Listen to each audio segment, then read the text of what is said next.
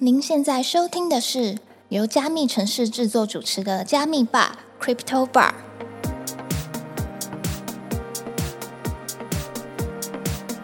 嗨，我是今天的 bartender Ronnie。Hello，我是 Irene。本节目是由专注 NFT GameFi 赛道的区块链媒体加密城市制作，在加密城市的官网上，我们每天会更新六到八则币圈新闻。有兴趣的听众朋友可以点击资讯栏的链接，follow 我们加密城市的官网与社群平台哦。那我们就开始聊聊本周的热门话题吧。好的，今天是十二月二十七号，是二零二二年的最后一次录音。那我们这次想要来一点不一样的，我们想要跟听众朋友们一起回顾今年的整个加密货币圈到底发生了哪些事情。顺带一提，这一期会有点硬，所以 没有硬啊，等下还会预测一下二零二三年。好，我们一定要先看一下过去发生什么事情，再展望未来。二零二二年无疑是加密史上最多事的一年。那在这一年当中呢，随着价格的暴跌，还有二零二一年的过火市场的变淡，整个行业呢其实发生了非常巨大的改变，包含有很多不该爆的东西都爆出来了。那我们现在呢，赶快来回顾一下这一年到底发生了哪些事情。本次内容是由 YouTuber Ryan 和 David 呢共同举行的直播，那名称呢叫做“二零二二年重大的 Crypto 时刻”。那我们来看一下这些重大的时刻之外呢，还有哪些有趣的事情。顺带一提呢，今年的年度秘密呢是我们的 GN。阿瑞，你知道 GN 是什么意思吗不知道，？GN 的话就是阿瑞，你以前玩游戏的时候不是都有那个吗？Game Master 吗？那是啊，好啦 g n 的话就是 Good Morning 的意思啊。听你猜。我说真的啦，，G N 就是 Good Morning 啊，你不要不相信啊，真的啦。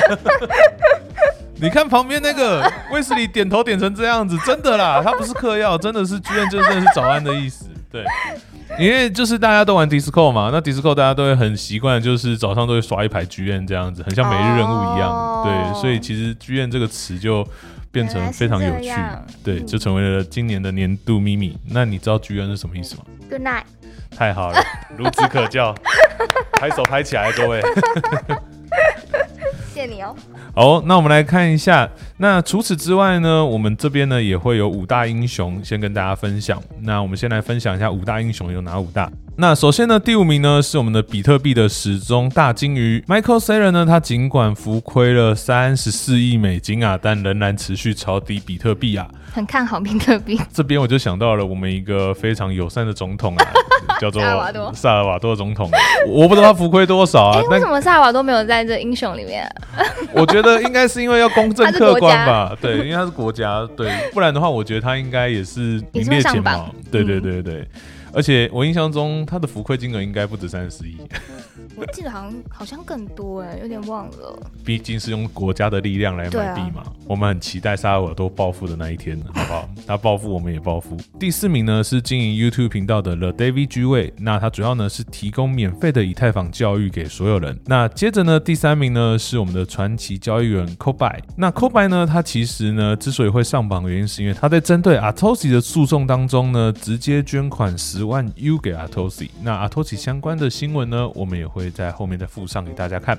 那接着第二名呢，则是我们的恋上侦探 Jack XBT。这样讲他可能大家不太清楚，但如果大家有在关注币圈新闻的话，就会知道前阵子呢，有一个外国人呢整理了一大篇呢跟马吉大哥有关的宝岛金融诈骗的整理。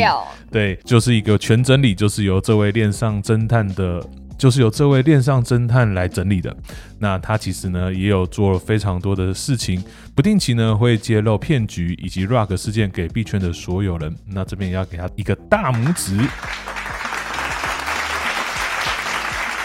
那最后呢，就是我们今年的第一名啊！我们的今年第一名呢，有什么事情有比以太坊升级还要更重要的呢？没错，第一名就是我们今年负责升级的六位开发者，他们在当下面对了超过两千亿美元以上的经济体系，也顺利地完成了这次以太坊跨时代的合并。好，那我们刚刚讲完了五大英雄，是不是有英雄？就会有坏蛋。没错，那就交给阿 Rin。对这些坏蛋呢，反而让我们更加熟悉。那我们首先先讲第五名，是代表 Hex 代币的超爱炫富 Richard Hart。那第四名呢，就是今年破产的 Celsius 执行长 Alex，然后第三名呢，就是来自差不多时间一起破产的三箭资本 Zusu。那相关的新闻报道呢，都可以上加密城市的官网看哦。而第二名则是大家都知道的 Luna，让其市值从第五一路滑向归零的都孔。那第一名是谁呢？大家应该都心知肚明了，就是 FTX。的创办人 SBF，他不仅向用户隐藏 FTX 不健康的财务状况，更擅自挪用客户的资产来做投资。那对这些人人喊打的币圈坏蛋们，B 神也说到，币圈恶棍的品质越来越低。他不希望像 Zus 和 SBF 这样的人在十年后能够成功。嗯，我们也不希望。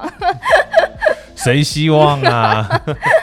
好，那对于今年的币圈确实是很特别的一年，我们也期待未来的币圈能够越来越好，还有很多英雄在这个领域持续奋斗着。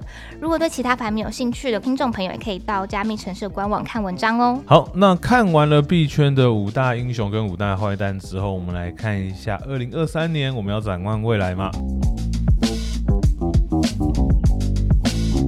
二零二三年的部分呢，由马萨里呢提供了五大预测，我们来看一下有哪些内容吧。有过去就有未来。刚刚我们讲完今年的回顾之后，来聊聊二零二三年的展望吧。马萨里发布了一份年度报告，重点关注了比特币、稳定币、Layer One 公链、Define NFT 等 Crypto 相关的五个领域最新进展。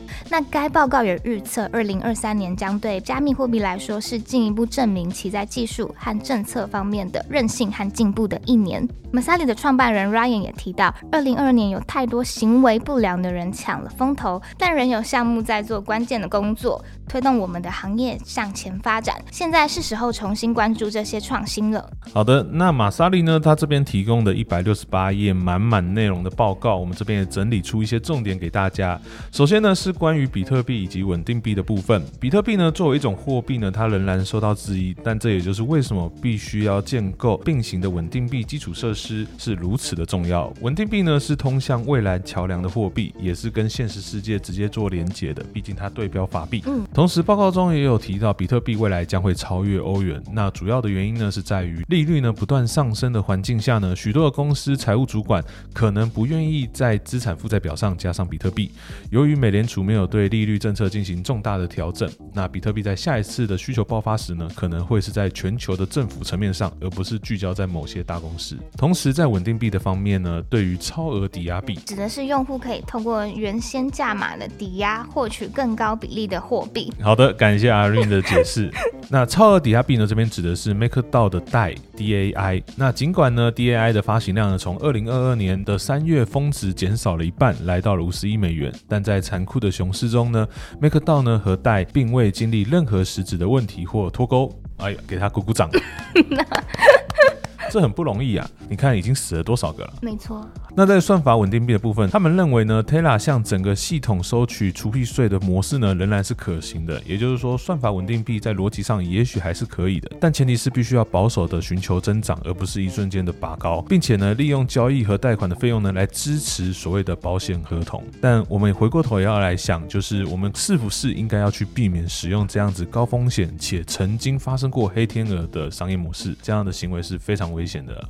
相信大家都不想要再一次面临归零的问题，好恐怖哦！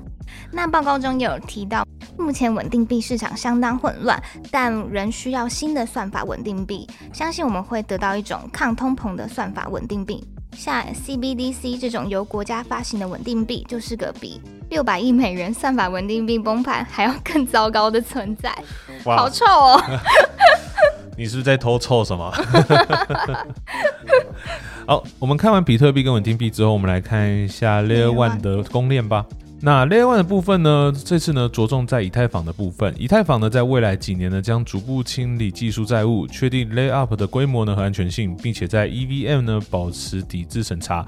这边补充说明一下，EVM 呢就是以太坊的测试环境，在里面做任何的操作都没有问题。你可以发给自己一万个以太币都没有问题。这么好？对，但都不能用。好，今年完成呢以太坊合并呢，将使得 Lido 的 STETH 等衍生品呢变得无处不在，而审查。呢将会是以太坊合并后的重要问题。Layer One 的公链战争将类似于浏览器大战一样，也就是说 E V N 和其他一两个选手可能会是未来的赢家，但数十个 Layer One 区块链不可能一起成功，赢家永远只会有一个。就像大家最后都使用 Google 的浏览器控一样。Safari 呢？你把 Safari 放哪里那是什么东西呀、？What？好，如果 LK Rollups 的可扩充性优势呢变得更加明显，他们可能会激增使用者啊。这边补充说明一下，LK Rollups，那这边的 LK 呢是指零知识基础证明，相关的讯息呢也可以到加密城市的官网上面寻找到更多的介绍哦。好，那我们接着来讲一下，基于他们的理论呢，可以为用户提供更便宜的交易费用，Rollup 呢有更好的操作性。吞吐量和更低的费用，但他们是否能与其他的 Layer One 公链进行有效的竞争，目前还没有定论。那 r o b 呢获得了以太坊的安全性，但交易成本仍然比许多的 Layer One 公链高出了一个数量级。不过，力 K 技术呢，仍然是明年值得关注的赛道。有关新发展的公链呢，Apple、Sui 这些新贵的强大团队、支持者和网络呢，都在加密寒冬中，有着非常多的机会。那他们最终会有多大的价值呢？我们也拭目以待啦。嗯，那对此呢，报告有提到，二零二零年底时，他们认为以太坊的领先地位是无懈可击的。然而，在去年年底的时候，却变得不太稳定，因为他们当时对合并能否及时完成，保持着悲观的态度。不过，他们现在是再次看好以太坊的统治地位哦。看来合并这件事情真的真的非常大大加分。没错，给他一个大拇指。好，那我们接着来看一下 DeFi 的部分吧。以目前环境来说呢，Uniswap V3 呢是无懈可击的 ANN 协议。那什么是 ANN 协议呢？就是自动造市商。好，无懈可击的自动造市商协议呢，其实并不代表着其他的第一差无法与之展开竞争。那能竞争的地方其实还有非常非常的多。但可以确定的是，其他的第一差呢，不可能通过 tokenize，也就是代币经济体系或是边际价格优势来取代 Uniswap。不在费用上竞争，而是在价值上竞争，才是其他第一差有机会的地方。那在二零二三年开始呢，Crypto 呢资产管理公司呢将把重心放在道上面，也就是 DAO。现在更容易呢用代码创造基于规则的资产管理公司，允许链上的基金和指标的协议将有更加容易的增值。最后，在 DeFi 的部分呢，当前还有非常多新形态的加密协议值得大家关注。这些协议通过改造零散破碎的碳交易市场，为减少碳足迹奠定了基础，有能力为全球绿色市场带来透明度、流动性以及聚集性。大多数的 DeFi 用户呢，和其中的交易量也有可能在未来几年内完成 KYC 才能继续。好，那我们接着来看一下 NFT 的部分吧。首先，NFT 的潜力仍然值得相信。那 Yuga Labs 度过了有趣的一年，不过 AppCoin 却令人费解。从最高近二十四美元到目前价格三点五九美元，也是蛮惨的。而它可是拥有近十万人的加密社群呢。那同样令人费解的还有 Dogecoin 和 Shiba 比 Uniswap 更有价值这件事情。感谢马斯克爸爸给他价值。那二零二三年呢，NFT 化的时尚商品也为品牌们开辟一个新的机会，无论是纯虚拟或是虚实混合，都在市场上大放异彩。最经典的例子是 Tiffany 与 CryptoPunks 联名推出的 NFT 实体珠宝。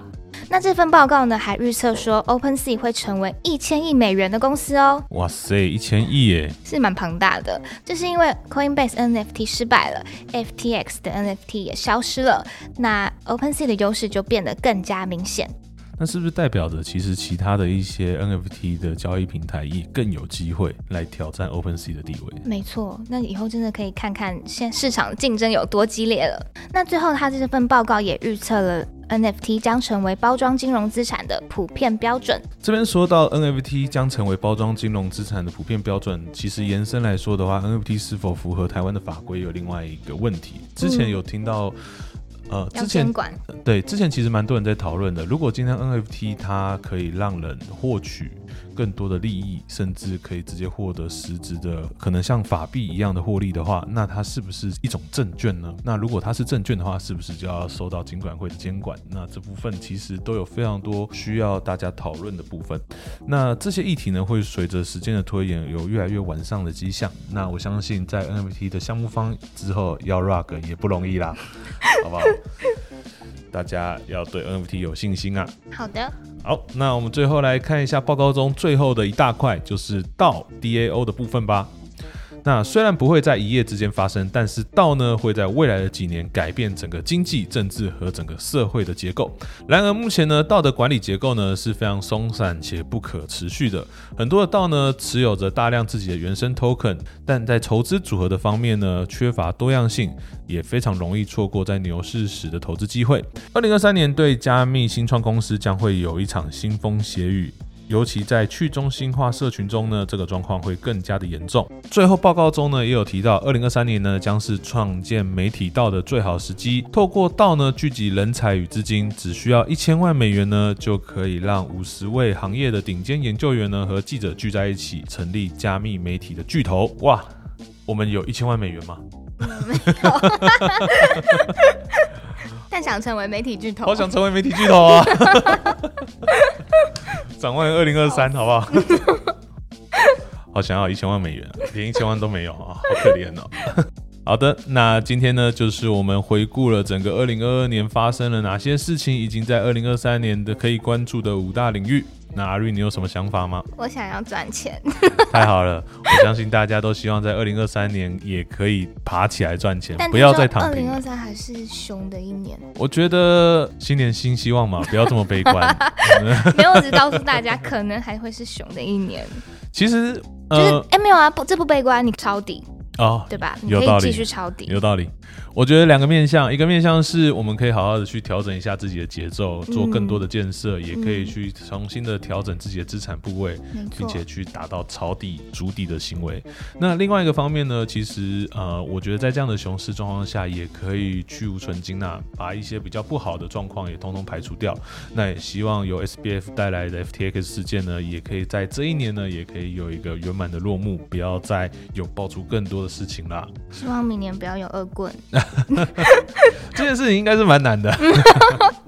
好的，今天的节目就到这边。如果你喜欢今天内容，记得按追踪、分享给你的朋友，并且在 Apple Podcast 跟 Spotify 给我们五星好评哦。如果对今天谈到的话题有什么想法，欢迎到评论区留言哦。我们明年见，拜拜。